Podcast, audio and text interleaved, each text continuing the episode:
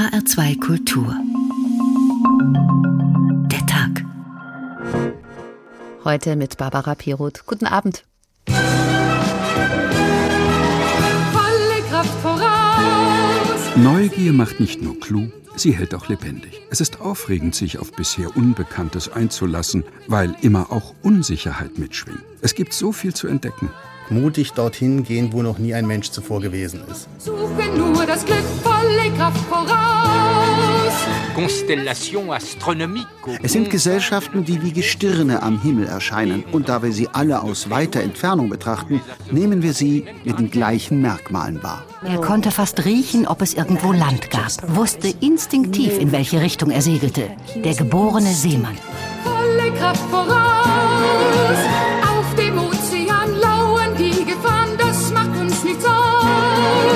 Eines Tages begab ich mich weit in die Wildnis und fand einen Baum, den die Eingeborenen Mispelbaum nennen. Es gab hier zu dieser Zeit kaum weiße Frauen. Ich bin mir sicher, dass sie keine Freunde hatte. Und dann hat sie auch noch Insekten gezeichnet, die Menschen lieber töten wollten. Die Leute werden sie sehr merkwürdig gefunden haben. Das Neue beobachten, das Neue finden und der Erste sein, der etwas Neues entdeckt. Alle Mann an Bord, denn wir fahren fort in die Wer sagt denn, dass die Welt schon entdeckt ist? fragt Peter Handke Jahrhunderte nach dem Zeitalter der Entdeckungen. Und er fügt damit der realen, der äußeren Suche nach dem Fremden, dem Exotischen oder auch schlicht dem Ausbeutbaren eine spezifisch literarische Suche hinzu, eine innere Suche. Tatsächlich mag es auf Landkarten kaum noch weiße Flecken geben. Die Welt ist weitgehend vermessen. Aber das heißt ja nicht, dass sich nicht trotzdem Dinge entdecken ließen, die nie zuvor ein Mensch so gesehen oder erlebt hat. Dafür muss man nicht mal in die allzu ferne Ferne schweifen und wie Elon Musk zum Beispiel nach den Sternen greifen oder den Mars besiedeln wollen. Theoretisch steht uns alles offen, wenn nicht gerade Corona ist. Und je mehr Welten sich da auftun, desto größer wird offenbar auch der Drang, sie zu erkunden. Eine Sehnsucht, die vielleicht ebenfalls den ersten sogenannten Weltumsegler angetrieben hat, Ferdinand Magellan. Von ihm und anderen Entdeckern wollen wir uns heute Abend mitreißen und entführen lassen in HR2 Kultur der Tag. Die Welt ist nicht genug von der Lust des Entdeckens, so unsere Überschrift heute Abend. Beginnen wir eben mit Magellan, der übrigens überhaupt nicht die ganze Welt umrundete. Er kam gerade mal bis zu den heutigen Philippinen, wo ihn im Kampf mit Indigenen ein giftiger Pfeil traf. 500 Jahre ist das her. Der Bedeutung seiner Reise tut die halbe Route aber keinen Abbruch. Ja, die Erde ist eine Kugel. Spätestens mit der Weltumsegelung war das endgültig bewiesen. Nicht nur das, die Reise brachte neue, vollständigere und genauere Karten der Erde. Magellan ist als erster Entdecker durch die nach ihm benannte Meerenge vom Atlantik in den Pazifik gesegelt. Seine astronomischen Beobachtungen haben ihn zum Namensgeber zweier Zwerggalaxien gemacht. Sogar ein neues Riesenteleskop in Chile soll nach ihm benannt werden. Und die Reise war vielleicht wirklich der Beginn der ersten Globalisierung, sagt der spanische Magellan-Experte Carlos Martínez Shaw. pues se puede considerar como el principio de la primera globalización.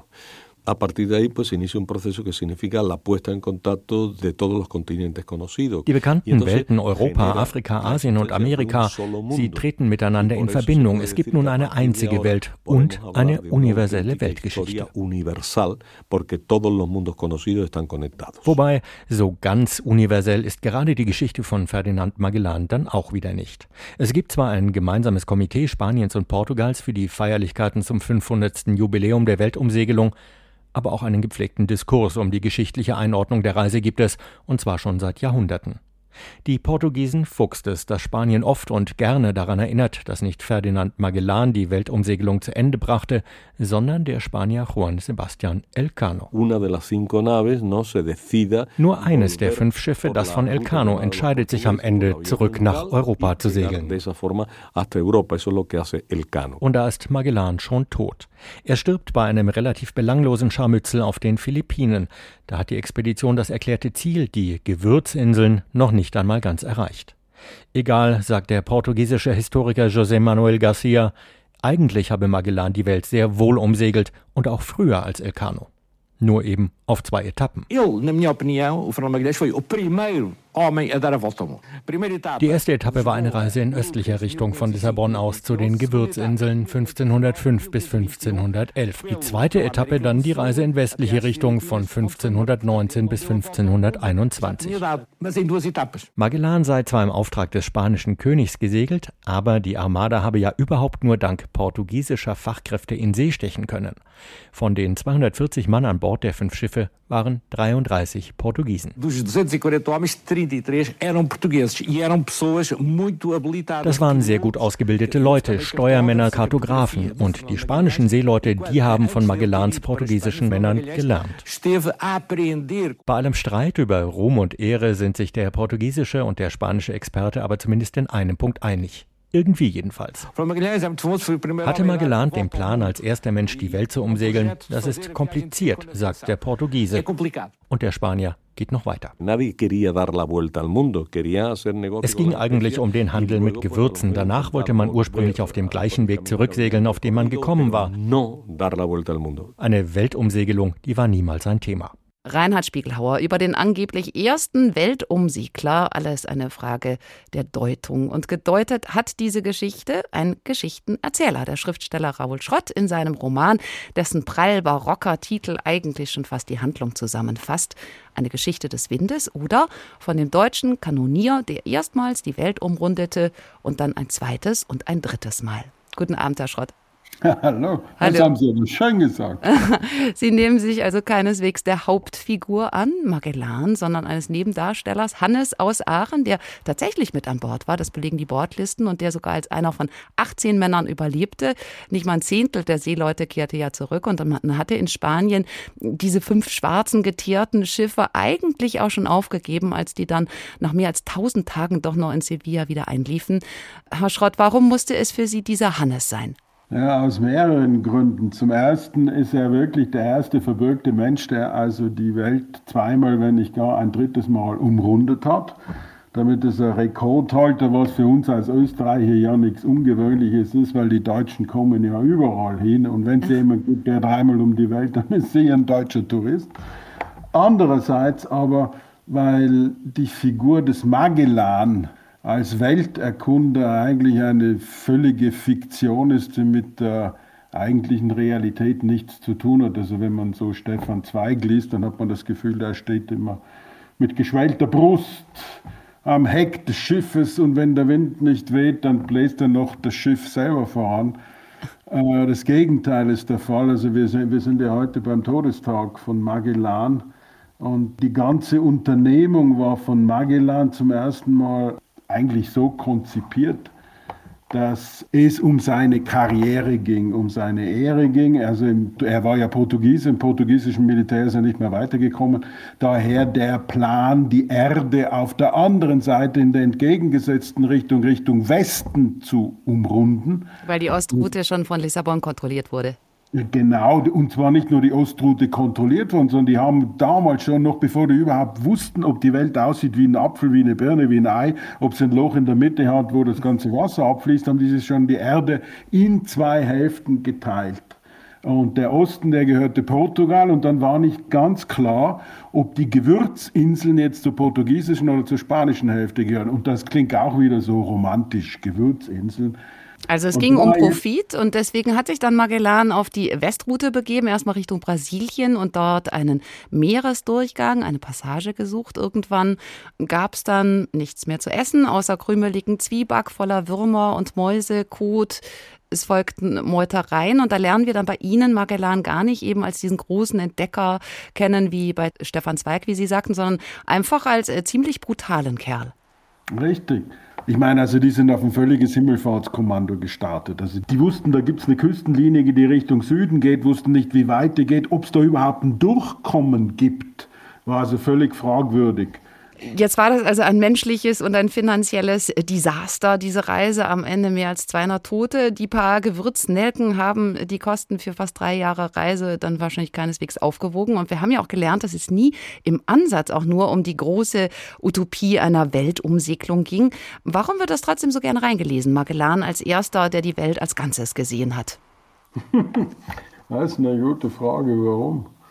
Ehrlich gesagt, so auf die Schnelle habe ich da keine Antwort, woher diese ganze Heldenverehrung kommt, die im Nachhinein eigentlich die Geschichte umschreibt. Vielleicht, weil man nicht wissen will, dass die Motive immer kommerzielle und damit niedrige sind, weil man sie vielleicht im Nachhinein als etwas Heroisches darstellen will, dass es von vornherein eigentlich gar nie sein konnte, denn die heroischen Dinge, die idealistischen Dinge, die werden selten von vornherein bezahlt, für die muss man leiden. Und diese Art von Leiden, die verkörpert wirklich keiner besser als dieser Hannes von Aachen, der als Kanonier startet, keine Ahnung von nix hat, ein junger Bub ist. Und bei dem mich dann völlig gewundert hat, dass er nach den ganzen Schrecken der ersten Weltumrundung, bei der also wirklich von Menschenfresserei bis untergehenden Schiffen und also das Schrecklichste, was man sich nur vorstellen kann, ist, dass der nach all dem, was er erlebt hat, auf die zweite Weltumsegelung startet, wo 500 Leute losziehen und nach fünf Jahren nur sieben zurückkommen. Und dann nicht genug, dann startet er auf die dritte Weltumsegelung. Also das, das haben wir gedacht, das ist ein Roman wert. Der Erzähler, dieser Hannes, der erinnert ja auch stark an den Simplicius von Grimmelshausen, ist auch so ein bisschen einfältig, äh, gutgläubig, anfangs jedenfalls. Das heißt, darum ging es. Wir erleben Weltgeschichte von unten, aus der Perspektive des Kanoniers. Richtig, weil als Artilleriekapitän, zu dem er sich dann hochgearbeitet hat, war er dann quasi der obere der Unteren und der untere der Oberen. Damit konnte er diese ganzen Unternehmungen, die Intrigen oben unter der Elite der Führungsmacht auf den Schiffen und all das, was im Schiffsbauch vor sich geht, konnte er wirklich das von beiden Seiten betrachten. Ich meine, man weiß nichts über ihn außer seinen Namen und woher er gestammt hat und wie der Name seines Vaters und seiner Mutter war. Aber jemand, der dreimal auf eine Weltumsegelung startet, muss also ein gewisses gesundes, natürliches, auch ein gewisses schelmisches Naturell haben.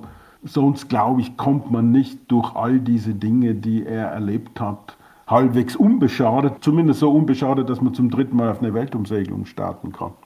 Sie erzählen nicht nur die Geschichte von Hannes, sondern auch die vom Wind. Durch ihn wird Hannes zum Spielball eben der Winde, der Mächtigen, von Fortuna. Warum haben Sie dem Wind eine so zentrale Rolle gegeben? Ja, weil er zum einen natürlich eine wunderschöne existenzielle Metapher ist. Und dann kommt so einer aus Aachen, eine völlige Landratte unter lauter Seebären, der keine Ahnung von nichts hat. Und der sich dann eigentlich fragt, ich meine, der landet in einer völlig fremden Umwelt unter fremden Leuten, der Sprache er nicht spricht, auf Schiffen, deren Fortbewegung er nicht versteht, deren Sprache er auch wieder lernen muss und fragt sich dann einfach, ja, was ist denn der Wind? Wo kommt denn der her? Und das war ein schönes poetisches Spiel auch. Und dann war es natürlich beinharte Realität, denn durch die Magellan-Passage durchzukommen, wo also manchmal wirklich zwei, drei Winde aus verschiedenen Richtungen gleichzeitig wehen. Da hat man Fallwind, der von oben die Klippe runterstürzt. Dann hat man den Fahrtwind, den das Schiff selber macht. Dann hat man den Wind, der vom Pazifik kommt und Richtung Atlantik weht. Und dann hat man den Wind, der eigentlich die Segel vorantreibt. Das ist sich da zu fragen, ja, wer, wie, wo, was, warum. Und das als existenzielle Metapher zu gebrauchen, das war ein schönes Spiel der Schriftsteller Raoul Schrott. Dankeschön. Sein Roman Eine Geschichte des Windes oder von dem deutschen Kanonier, der erstmals die Welt umrundete und dann ein zweites und ein drittes Mal ist bei Hansa erschienen und als Taschenbuch bei DTV. Sie hören H2 Kultur, der Tag. Die Welt ist nicht genug von der Lust des Entdeckens. Bei Magellan waren die Molukken Ziel der Reise, das malaiische Archipel, das Magellan dem spanischen König gegenüber als neue Welt pries, reicher und großartiger noch als Indien. Was aber, wenn Reisen unmöglich ist, wenn man buchstäblich gefangen ist, wie der Schriftsteller Javier de Mestre. Er steht im Jahr 1790 nach einem Duell unter Arrest und erklärt kurzerhand sein Zimmer zur ganzen Welt. Mein Zimmer liegt, nach den Messungen von Padre Beccaria, unter dem 45. Breitengrad. Seine Lage zeigt von Osten nach Westen. Es bildet ein Rechteck, das ganz nah der Wand 36 Schritt im Umfang hat. Meine Reise wird jedoch derer mehr enthalten, denn ich werde in ihm oft ohne Plan und ohne Ziel hin und her oder diagonal wandern. Ich werde sogar im Zickzack gehen und, wenn es erforderlich ist, in allen möglichen geometrischen Linien laufen. Ich gehe von meinem Tisch auf ein Bild in einer Ecke zu, von da laufe ich in schräger Richtung, um zur Tür zu gelangen, Aber obwohl ich beim Gehen wirklich willens bin, mich dorthin zu begeben, setze ich mich ohne weiteres, wenn ich unterwegs auf meinen Lehnstuhl stoße, sogleich hinein. Ein Lehnstuhl ist ein herrliches Möbelstück. An den langen Winterabenden ist es mitunter wohltuend und immer klug, sich in ihm, fern vom Lärm der zahlreichen Geselligkeiten, behaglich auszustrecken. Ein gutes Kaminfeuer, Bücher, Schreibfedern. Welch Hilfsmittel gegen die Langeweile. Und was für ein Vergnügen, auch noch seine Bücher und seine Federn zu vergessen, um in seinem Feuer herumzustochern, während man irgendeiner angenehmen Betrachtung nachhängt oder einige Verse zusammenreimt, um seine Freunde zu ergötzen. Die Stunden gleiten dann über sie hinweg und sinken, ohne ihnen ihren trübseligen Lauf bewusst werden zu lassen, schweigend in die Ewigkeit. Ein Auszug aus dem Roman Die Reise um mein Zimmer von Javier de Mestre mit dem Lehnstuhl als erster Reisestation. Die weite Welt schien einst so fern. Heute ist sie so nah, sie schrumpft.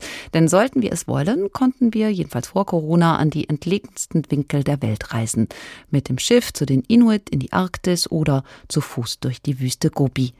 Wie viel kleiner doch der Radius im 17. Jahrhundert. Hoch zu Ross waren höchstens sieben Stunden am Tag zu schaffen, mehr hielt das Pferd auf Dauer nicht aus.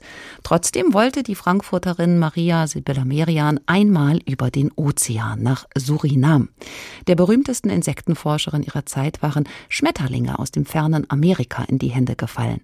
Da wollte sie hin, nur mit ihrer jüngsten Tochter, also in Südamerikas kleinsten Staat an der Nordostküste mit ausgedehnten tropischen Regenwäldern. Eines Tages begab ich mich weit in die Wildnis und fand einen Baum, den die Eingeborenen Mispelbaum nennen. Die Frucht hat in der Mitte ein weißes Gewächs, das wie ein Herz geformt ist, mit schwarzen Samen drauf. Hier fand ich diese gelbe Raupe, die über den ganzen Körper rosa Streifen hatte.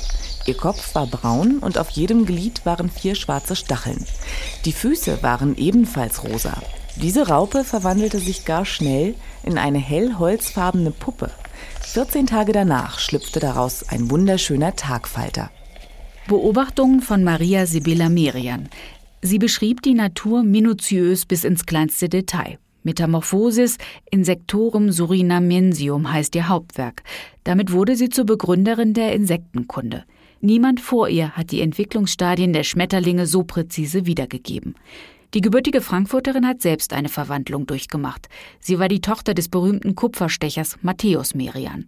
Sie kümmerte sich nicht um die gesellschaftlichen Konventionen ihrer Zeit. Ihren Mann verließ sie nach 20 Ehejahren, um sich ihrer Passion zu widmen, der Malerei und der Biologie. Ihre Welt drehte sich um Maden, Raupen und Spinnen. Maria Sibylla Merian beschloss mit ihrer Tochter Dorothea nach Surinam zu reisen, um dort den Dschungel zu erkunden. Da war sie schon 52 Jahre alt. Die Blicke der weißen holländischen Plantagenbesitzer bei ihrer Ankunft waren ihr gleichgültig.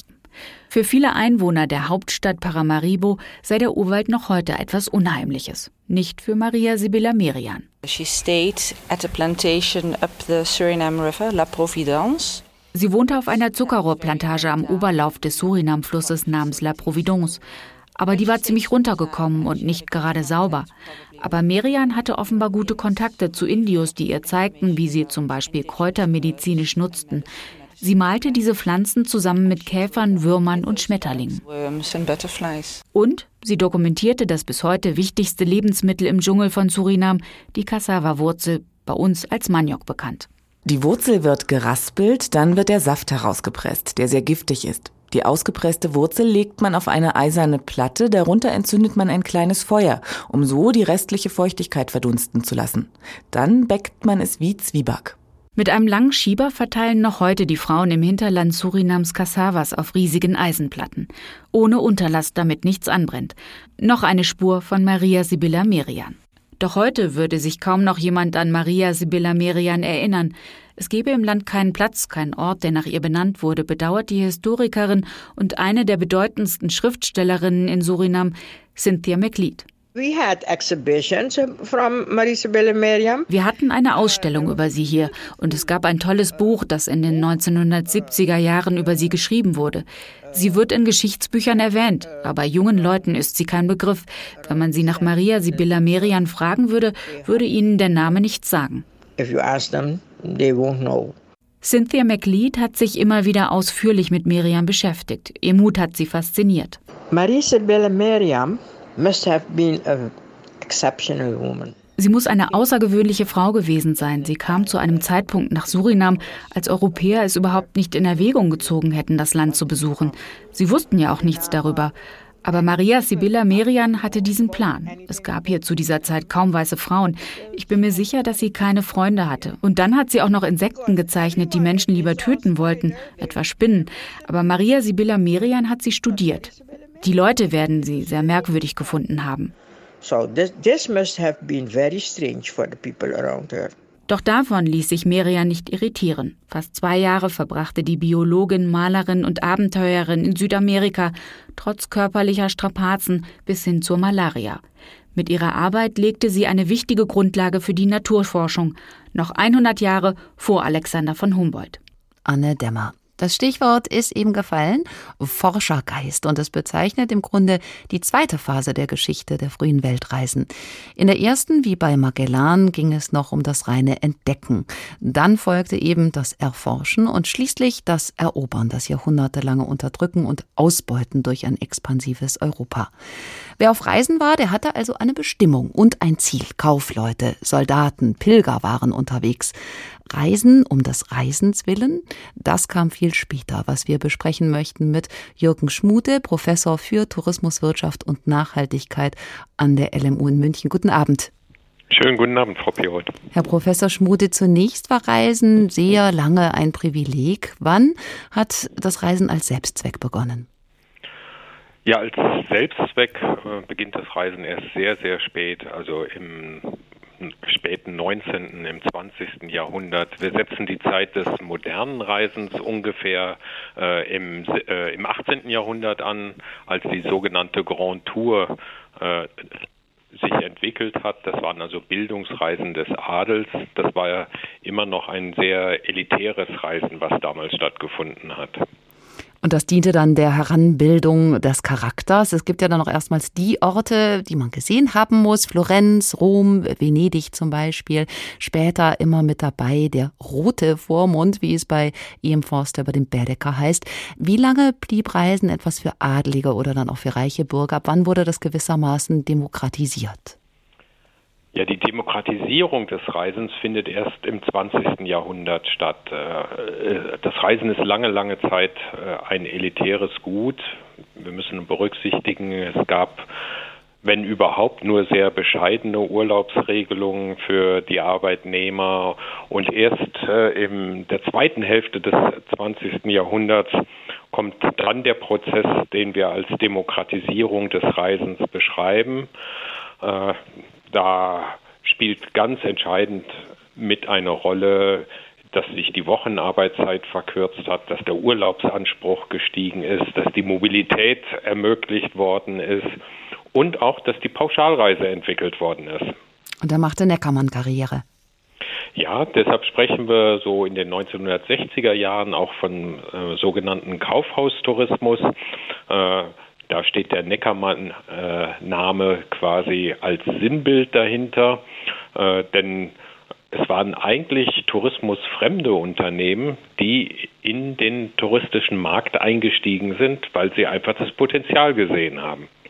Nun haben wir in den vergangenen Jahren immer wieder erklärt bekommen, dass beim Reisen immer mehr um Individualisierung geht, Extremurlaube wie Höhlenwandern oder Wildwasserschwimmen. Ist das tatsächlich so? Also Nervenkitzel und ungewöhnliche Erfahrungen oder Entdeckungen, um die es ja bei uns heute Abend gibt, die man dann auf Instagram postet oder geht es den meisten Menschen dann doch eher um Erholung? Also das Meer vor der Tür und Hauptsache die Sonne scheint. Die Erholung als Reisemotiv beziehungsweise die sogenannte Wiederherstellung der Arbeitskraft ist das klassische Reisemotiv äh, nach dem Zweiten Weltkrieg. Äh, und wir haben dann eine immer stärkere Ausdifferenzierung der verschiedenen Motive. Das hat einfach damit zu tun, äh, dass die Zeit zum Reisen deutlich angewachsen ist. Wir haben immer mehr Urlaub bekommen, die Wochenarbeitszeit ist verkürzt worden, wir haben immer mehr Information bekommen über ganz entlegene Ziele und was ganz entscheidend ist, Mobilität ist immer preiswerter geworden. Also man kann für den Preis, den man 20 Jahre zuvor bezahlt hat, 20 Jahre später viel weiter reisen. Das größte Problem des Tourismus ist offenbar sein eigener Erfolg. Kaum ein idyllisches Fleckchen auf der Erde, wo nicht Rollkoffer über den Bürgersteig rattern, die Grenzen der Belastbarkeit sind erreicht. Was erwarten Sie da für die Zeit nach Corona? Das ist ja kaum vorstellbar, dass wir uns dann eines Tages wieder ruhigen Gewissens dicht an dicht zum Beispiel in irgendein Museum drängen. Ja, das sehe ich nicht ganz so optimistisch wie Sie. Wie sehen Sie das? Ich denke schon, äh, dass wir auch dieses Phänomen äh, das unter dem Begriff Overtourism ja vor Corona durch alle Medien gegangen ist, dass wir mit diesem Phänomen wieder verstärkt konfrontiert werden. Äh, wir wurden auch im letzten Sommer während Corona damit konfrontiert. Bloß waren das nicht die Städte, sondern es war eher der ländliche Raum, weil jeder wollte naturorientierten Outdoor-Urlaub machen. Äh, und entsprechend ist der ländliche Raum dann viel stärker aufgesucht worden. Aber verständlicherweise versuchen ja alle touristischen Leistungsträger zunächst mal den Status quo ante wieder herzustellen, also äh, quasi den Zustand vor Corona. Und von daher müssen wir da auch damit rechnen, dass die Reiseziele, die für Overtourism quasi als Synonym stehen, wie Barcelona, wie Venedig, Dubrovnik, Amsterdam, äh, dass die auch nach Corona wieder sehr stark bereist werden. Was erwarten Sie da? Werden nach Corona eher Outdoor-Aktivitäten profitieren, Wandern, Radfahren, alles an der frischen Luft oder Reisen über kurze Distanzen, sodass man dann auch schnell wieder nach Hause kommt und nicht irgendwo weit weg womöglich festhängt? Das, was Sie jetzt beschrieben haben, ist die Erfahrung des Sommers 2020 und das werden wir in weiten Teilen auch im Sommer 2021 wieder haben. Äh, gegenüber allen anderen Krisen im Tourismus ist Corona insofern unterschiedlich, als dass uns diese Pandemie jetzt über ein Jahr schon beschäftigt. Die Bilder brennen sich in die Gedächtnisse ein. Normalerweise sprechen wir vom kurzen Gedächtnis der Touristen. Äh, und die Touristen werden sich die Welt äh, in Anführungszeichen langsam wieder zurückerobern. Es wird weiter gereist, weil das Reisebedürfnis auch da ist. Aber zunächst mal die, auf der Kurzstrecke, auf der Mittelstrecke, die Langstrecke wird sich sehr viel schwerer tun, zurückzukommen.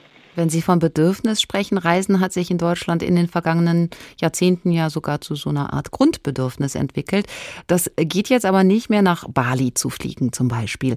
Was macht das mit Menschen, wenn sie nicht mehr reisen können oder kaum noch oder ganz anders die Welt entdecken oder woanders? Bekommen sie Entzugserscheinungen? Es kommt darauf an, ob Sie ähnlich äh, wie ein Drogenabhängiger Substitutsprodukte konsumieren können. Äh, also wenn ich nicht nach Bali fliegen kann, aber auf einmal entdecke ich, dass der Thüringer Wald, die Eifel wunderbare Reiseziele sind, dann ist das quasi die Ersatzdroge. Und das hilft eine ganze Zeit. Aber wie ich vorher gesagt habe, so langsam kommt dann doch der Drang wieder in die Ferne zurück. Und wir rechnen eigentlich damit, dass es diesmal relativ lange dauern wird, zwei, drei Jahre. Immer vorausgesetzt, dass wir irgendwann aus dieser Pandemie einigermaßen gestärkt hinauskommen, sowohl gesundheitlich als auch wirtschaftlich. Aber der Tourismus äh, wird sicher weiter seine Bedeutung haben und äh, wir werden auch in Zukunft weiter reisen. Professor Dr. Jürgen Schmute vom Lehrstuhl für Wirtschaftsgeografie und Tourismusforschung an der LMU. Besten Dank für das Gespräch. Hier ist H2 Kultur, der Tag. Die Welt ist nicht genug von der Lust des Entdeckens. Die Menschheitsgeschichte ist ja eine Reisegeschichte. Junge Adlige auf Kavaliersreisen haben wir gehört, die Handwerker nach dem Abschluss der Lehre auf der Walz. Bei Javier de Mestre haben wir allerdings vorhin schon gelernt, dass man auch Reisen unternehmen kann in den eigenen vier Wänden. Vorhin hat er begonnen mit einer geografischen Einordnung seines Zimmers und damit fährt er nun fort. Geht man von meinem Lehnstuhl weiter nordwärts, entdeckt man im Hintergrund meines Zimmers mein Bett, das den freundlichsten Ausblick bildet. Es steht äußerst günstig. Die ersten Strahlen der Sonne treiben ihr Spiel auf meinen Vorhängen. An schönen Sommertagen sehe ich sie in dem Maße, wie die Sonne steigt, die weiße Wand entlang vorrücken. Die Ulmen vor meinem Fenster brechen sie auf tausenderlei Art und lassen sie auf meinem Bett schaukeln, dessen Rosenrot und Weiß durch ihren Widerschein nach allen Seiten eine bezaubernde Färbung verbreiten. Ich höre das kunterbunte Gezwitscher der Schwalben, die das Dach des Hauses beschlagnahmt haben, und der anderen Vögel, die in den Ulmen nisten. Dann kommen mir unzählige heitere Gedanken in den Sinn. Und im ganzen Universum hat niemand ein so angenehmes, so friedliches Erwachen wie ich. Gibt es einen Schauplatz, der der Fantasie mehr Stoff liefert? Der zärtlichere Träumereien hervorruft als das Möbelstück, in dem ich mich zuweilen gehen lasse? Dort schwelgen wir in rosigen Träumen, Früchten der Einbildungskraft und der Zuversicht. Kurzum, in diesem köstlichen Möbel vergaßen wir während einer Hälfte des Lebens die Kümmernisse der anderen. Ein Bett sieht uns zur Welt kommen und sterben.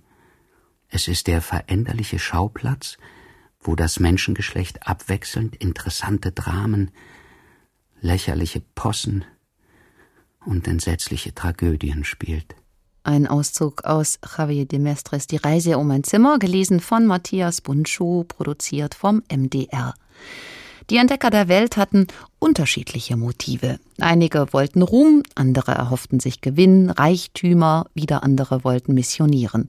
Und dann gibt es die, wie vorhin Maria Sibylla Merian oder wie James Cook, die hatten ein wissenschaftliches Interesse. Cook zum Beispiel beobachtete die Sonnenfinsternis auf Tahiti, fertigte Karten an von Neuseeland und erforschte das Great Barrier Reef. Seit Anfang des 20. Jahrhunderts sind aber selbst die Arktis und die Antarktis erkundet und der Mensch strebt nun nach höherem, buchstäblich. Elon Musk, der zweitreichste Mann der Welt und Chef von Tesla, hat nun die Idee, auf dem roten Planeten eine Stadt aufzubauen für Hunderttausende von Menschen. Elon Musk sagt, der Planet biete sich zur Kolonialisierung an, weil es dort Sonnenlicht und eine Atmosphäre gebe, die Tageslänge sei vergleichbar mit der auf der Erde und es sei möglich, Pflanzen zu züchten. Eine Million Menschen will Musk auf den Mars befördern, in weniger als zehn Jahren soll es losgehen.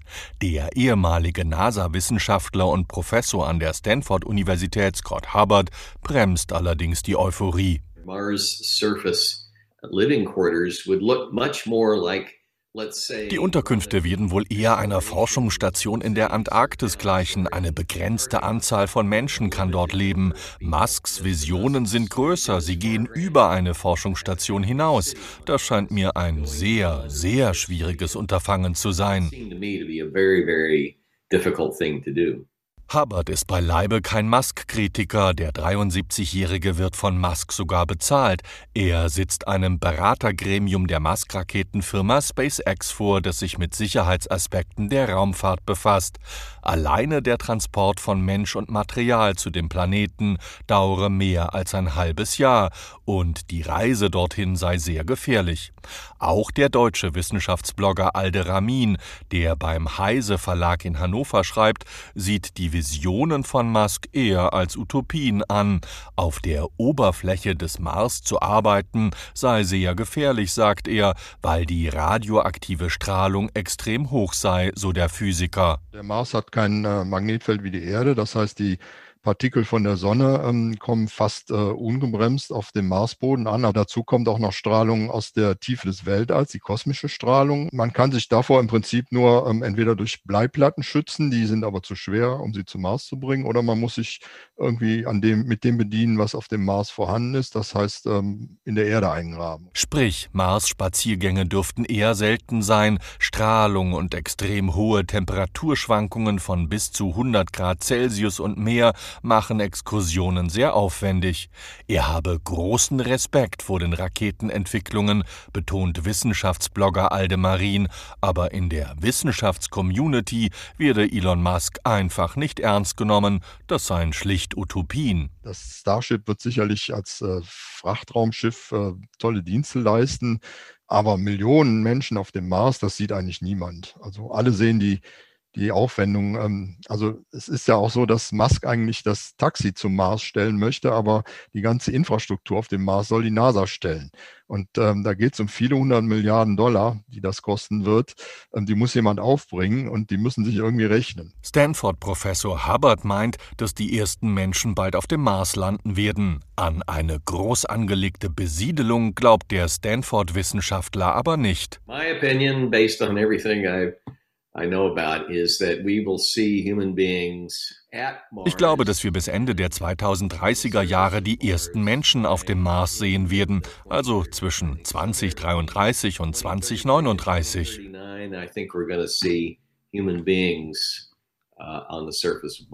Das wäre in spätestens 28 Jahren allen Widerständen zum Trotz. Markus Schuler aus unserem Studio in Los Angeles. Aber vielleicht ist das ja eben auch der Kern einer Vision, an der Idee festzuhalten, auch wenn alle anderen sie für absolut hirnrissig halten. Eine Erfahrung, die auch Otti und Keule gemacht haben, zwei Laienfahrradfahrer, untrainiert, aber unaufhaltsam radeln sie von Heiligenstadt in der Mitte Deutschlands entlang der alten Seidenstraße. 15 Länder, 15.000 Kilometer. Festgehalten in dem Film, verplant, wie zwei Typen versuchen, mit dem Rad nach Vietnam zu fahren. Mit dem einen der beiden sprechen wir jetzt. Otti, im echten Leben Tobias John. Er ist 32 Jahre alt und arbeitet im öffentlichen Dienst. Guten Abend. Ja, schönen guten Abend, Frau Piroth. Herr John, Ihre Reisevorbereitungen waren, sagen wir mal, übersichtlich. Der Sattel noch nicht eingefahren, das andere Rad kam überhaupt erst kurz vor der Abfahrt. Hatte das ein bisschen Prinzip? Wir machen mal, wir legen einfach los und schauen, was kommt. Äh, ja, das hatte schon ein bisschen Prinzip. Ähm, man hört es vielleicht auch bei uns im Filmtitel verplant. Wir, äh, wir haben zwar uns Gedanken gemacht und wir äh, haben auch nicht unsere erste Fahrradtour äh, jetzt 2018 gemacht und ja, wir sind grundsätzlich so, dass wir Sachen einfach auch mal auf uns zukommen lassen. Sie waren nach dem Abi schon mal mit dem Fahrrad in Europa unterwegs, in derselben Combo. Genau. Jetzt waren Sie diesmal fast ein Jahr unterwegs. Anfangs geht das ganz idyllisch los. Es ist zwar heiß und das Navi spinnt, weil es aus Versehen auf Wandern eingestellt ist, aber ansonsten sind Sie guter Dinge. Sie zelten draußen. Eine Ziegenhirtin zieht an Ihnen vorbei. Zum Frühstück gibt's Proteinriegel von der Tanke mit Mokka-Geschmack. Woraus haben Sie eigentlich Ihre Motivation geschöpft? Was hat Sie angetrieben? Ähm, also grundsätzlich die Motivation am Losfahren ist natürlich immer, man bricht so ein bisschen ins Unbekannte auf. Man, man hat auch nach, äh, nach zehn Jahren, nach der letzten Fahrradtour einfach mal wieder Lust, sich ein bisschen ins Abenteuer zu stürzen und einfach seine eigenen Grenzen mal wieder ein bisschen kennenzulernen.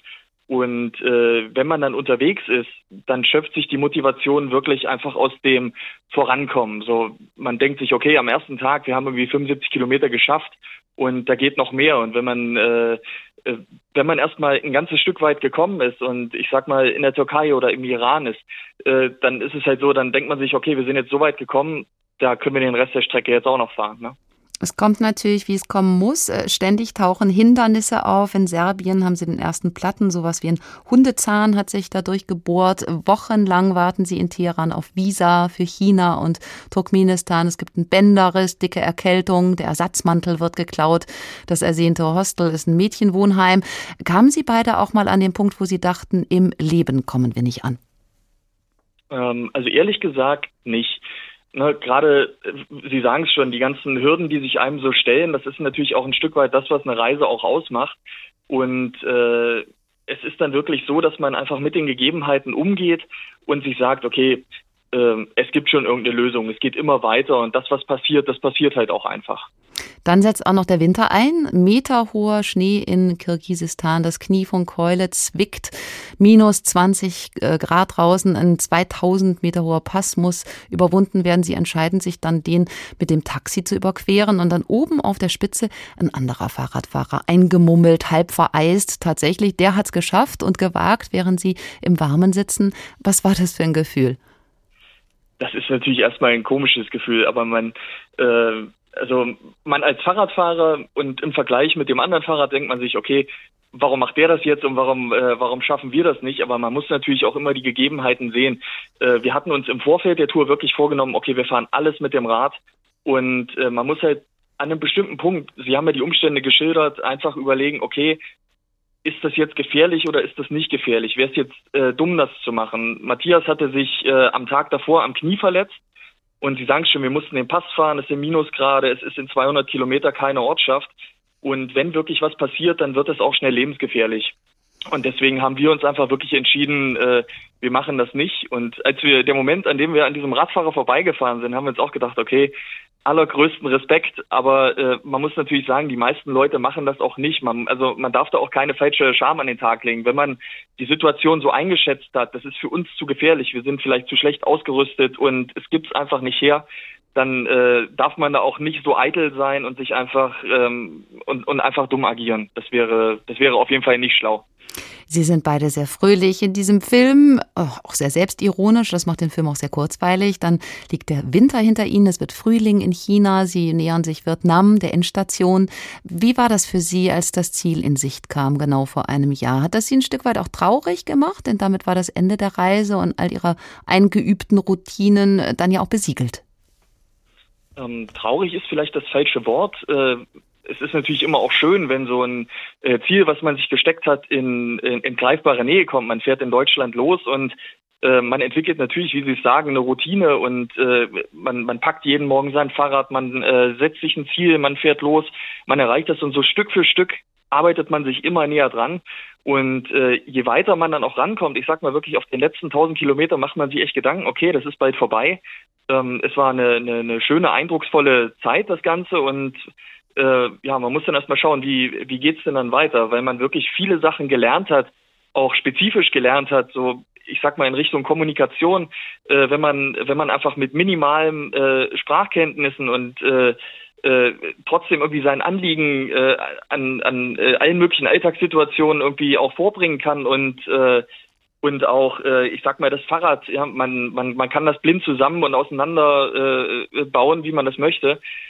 Und es ist dann halt wirklich so, in, wenn man zurück in Deutschland ist, man, man braucht die ganzen Sachen in dieser Form eigentlich nicht mehr. Man hat zwar viel gelernt und man hat auch irgendwie eine Antenne bekommen, wie die Welt auch an anderen Orten funktioniert und äh, man fährt dann halt einfach wieder zurück äh, in sein gewohntes Leben, in das, was man eigentlich schon kennt. Und das ist natürlich, äh, da ist man auch ein bisschen wehmütig auf jeden Fall. Der Film beginnt damit, dass Sie sagen, äh, kann ich schon verstehen, dass die anderen uns für verrückt halten, dass Sie fragen, warum tut ihr euch das an? Die Frage wird im Laufe des Films zwar nochmal wiederholt, aber eigentlich nicht beantwortet. Was denken Sie heute? Warum haben Sie diese Reise unternommen?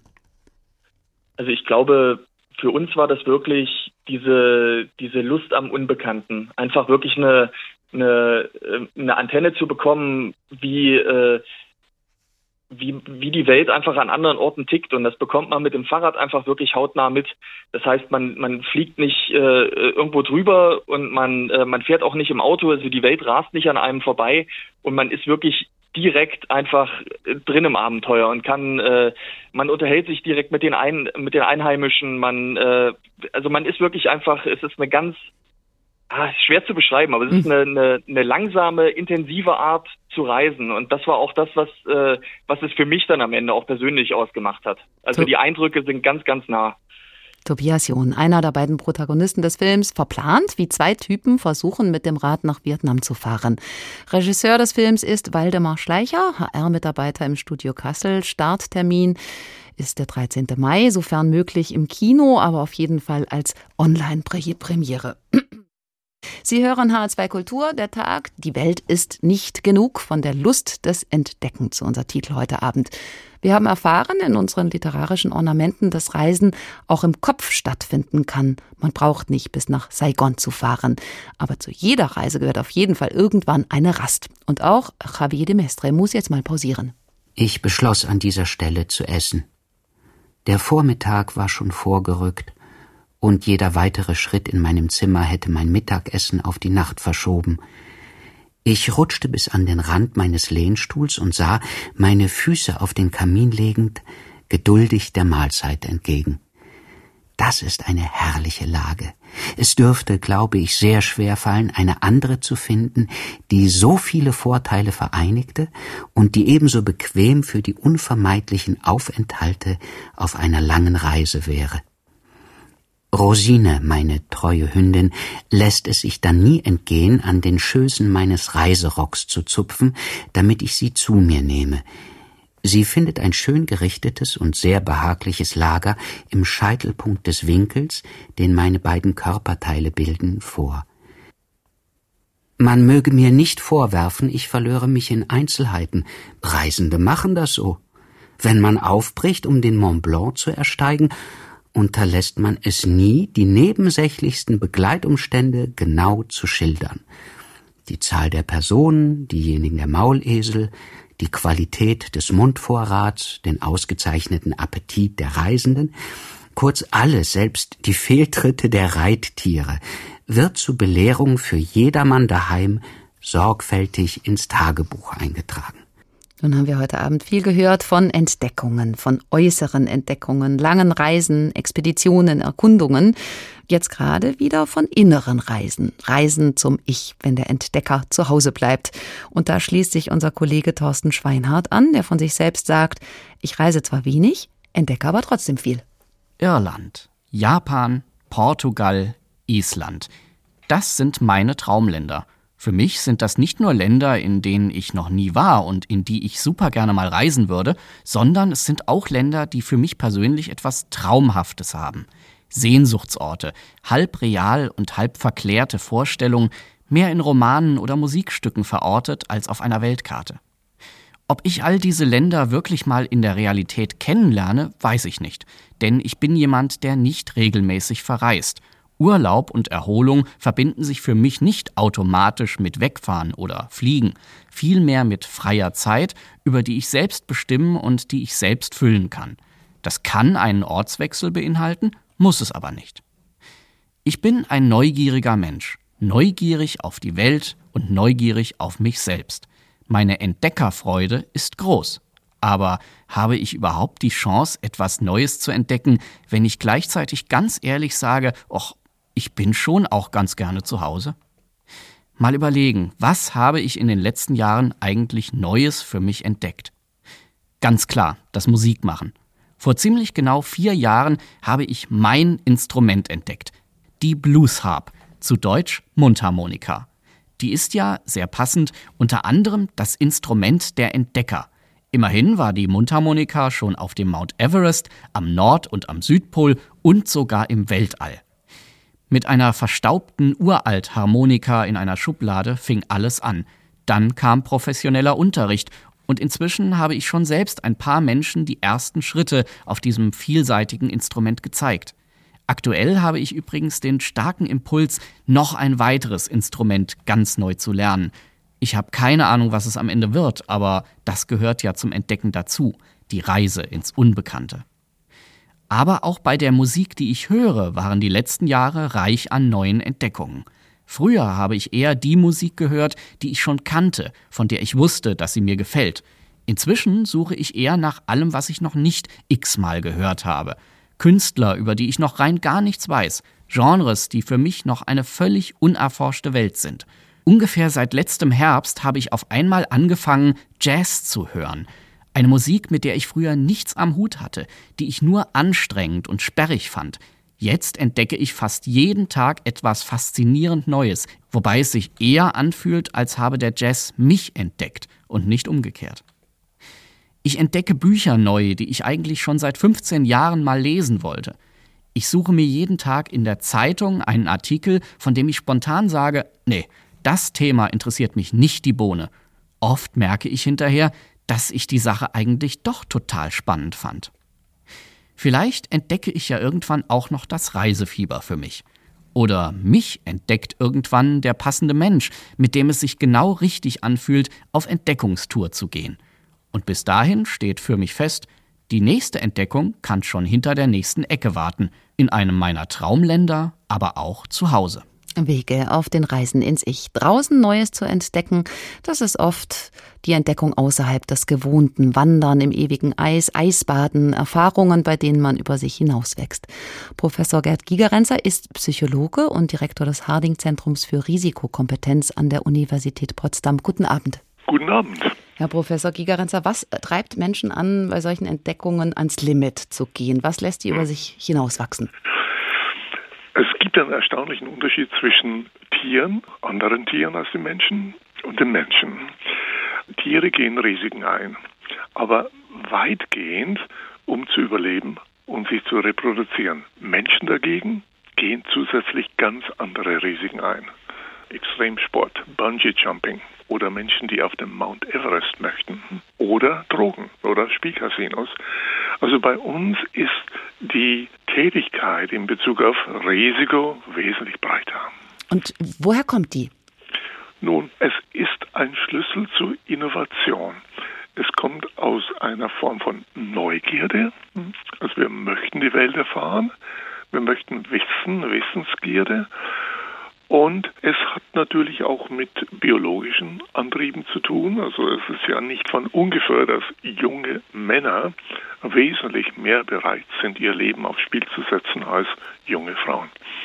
Da geht es auch darum, Grenzen niederzureißen. Aber funktioniert das wirklich? Denn oft genug verschiebt man die doch nur und baut die dann andernorts wieder auf. Also die wirkliche Entdeckungen sind ja nicht so häufig. Und hier muss man Grenzen niederreißen. Und die Triebe dahin, was einem führt, ist ja oft nicht, dass man nun sich vornimmt, etwas zu entdecken, sondern man nennt es Trial and Error. Also man probiert was und es funktioniert nicht und noch was und plötzlich funktioniert was. Und so sind viele von Entdeckungen kommen zustande, so Stück bei Stück bei Stück und nicht, wie man sich oft vorstellt. Ja, man plant es und dann klappt es. Jetzt sind es ja nicht nur Risiken, die man für den Spaß und den Erlebniskonsum eingeht, bei Bungee-Jumping, wie Sie sagen, oder vielleicht auch Extremreisen, sagen wir mal in Norwegen am Polarkreis, umzingelt von einem Rudel Wölfe. Wir haben heute Abend auch gehört von Weltentdeckern, von deren Wissen, Erfahrung, Erkenntnis wir heute noch profitieren. Gingen die Risiken für die Gesellschaft ein, für deren Weiterkommen? War das auch die Motivation? Nun, es gibt schon Fälle, wo Menschen, äh, auch Forscher, Risiken eingehen, um etwas für die Gesellschaft zu tun. Und Dagegen gibt es wiederum äh, viele Personen, die äh, gehen Risiken ein, um etwas für sich selber zu tun. Und auf dem Weg dahin, da geht das Ich auf Reisen, findet am Ende der Welt aber oft nur sich selbst. Heißt das, egal wie weit wir weg sind, egal wie abgelenkt wir sind, unserem Ich können wir dann doch nicht entkommen. Und es ist auch so, dass durch Reisen entdeckt man sich ja selbst. Denn wenn man nur zu Hause ist, kennt man sich selbst ja nicht. Denn es ist mir genauso gegangen, als ich als junger Mann viel gereist bin und gerade in Länder, wo ich selbst etwas getan habe, also gearbeitet habe und länger verblieben bin. Dort lernt man sich selbst erst kennen, weil man das, was man als normal findet, wie man sich verhält, auch die Werte oder die Rolle von Mann und Frau plötzlich völlig anders ist und man bemerkt, oh, ich habe das selbst nie überdacht. Früher waren Bilderbuchkulissen der ultimative Sehnsuchtsort. Aktuell sehen sich eigentlich alle zurück zum genauen Gegenteil. Nicht Exotik und Ferne, sondern das ganz nahe unserer aller Normalität vor Corona. Wir hoffen auf das Comeback der guten alten Zeit. Früher haben wir uns vielleicht an Silvester vorgenommen, im neuen Jahr öfter mal aus der Normalität auszubrechen. Jetzt wäre es ein Traum, wenn wir das Bewährte wieder zurück hätten, also festen Boden unter den Füßen. Ist das das Ende vom Entdeckertum? Nein, nein, nein. Ich glaube, wir können etwas tun, ganz allgemein, über Entdeckertum zum Beispiel. Wir können in der Schule anfangen, den Entdeckergeist schulen. Und zum Beispiel Mathematik nicht als Disziplin darstellen, wo man nun eine bekannte Formel benutzen muss und dann bestimmte Textaufgaben da zu lösen, sondern Mathematik als Entdeckung, als Problemlösen. Also den Kindern Probleme geben ohne ihnen die Lösung vorher zu geben. Der Psychologe und Risikoforscher Professor Gerd Gigerenzer haben Sie vielen Dank für das Gespräch. Weltentdeckungen wie die von Magellan wurden als Beginn der Globalisierung gelesen. Seither können wir überall hin, zu Fuß über die Anden, mit dem Jeep durch die Steppen Afrikas. Aufregend, dieses Leben woanders auf Zeit, das bisschen Weltläufigkeit, das man mit nach Hause bringt, aber auch im Kopf lässt sich reisen. Das war HR2 Kultur, der Tag. Die Welt ist nicht genug von der Lust des Entdeckens. Am Mikrofon verabschiedet sich Barbara Piroth.